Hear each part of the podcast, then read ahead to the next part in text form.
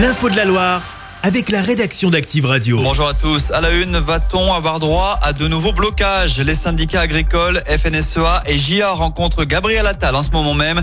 Alors que se profile le salon de l'agriculture, la profession attend que les annonces du gouvernement soient concrètement appliquées, sans quoi les agriculteurs pourraient reprendre leurs actions. Eux ont mis leurs menaces à exécution. Deux syndicats de la SNCF maintiennent leur préavis de grève alors que les vacances scolaires débutent vendredi pour notre zone. La réunion de la dernière chance n'a rien donné hier soir entre directeurs et contrôleurs. Ces derniers réclament toujours une meilleure rémunération. Conséquence des perturbations sont annoncées dès jeudi soir sur les rails. Retour chez nous avec cette intervention du RAID dans la nuit de dimanche à lundi dans le Rouennais. L'unité spécialisée s'est déployée à Riorges. Un homme retranché chez lui menacé de mettre fin à ses jours et de tirer sur une personne qui s'approchait de la maison.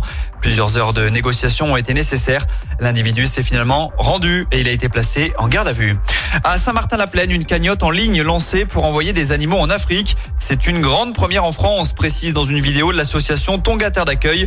Objectif, réunir 170 000 euros en 30 jours pour organiser le transfert de deux lions et de quatre cervales issus de trafic d'animaux.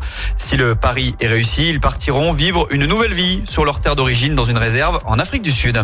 On poursuit avec euh, du sport en foot. Les Verts étrillent 3, succès 5-0 de la SS hier soir en clôture de la 24e journée de Ligue 2.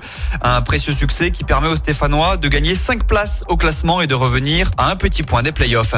Après la torche olympique à Châteauneuf, une partie des médailles des JO seront fabriquées à Saint-Étienne. C'est la société Néré spécialisée dans le textile qui sera chargée de fournir les rubans sur lesquels seront accrochés les 5000 breloques des Jeux olympiques et paralympiques de Paris.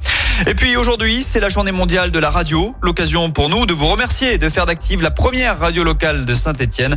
Vous êtes plus de 146 000 à nous écouter chaque semaine. Alors merci. Chaque semaine, vous êtes plus de 146 000 à écouter Active uniquement dans la Loire.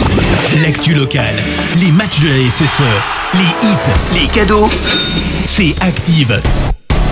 Source Médiamétrie, IR local, habitude d'écoute en audience semaine dans la Loire des 13 ans et plus, de septembre 2021 à juin 2023.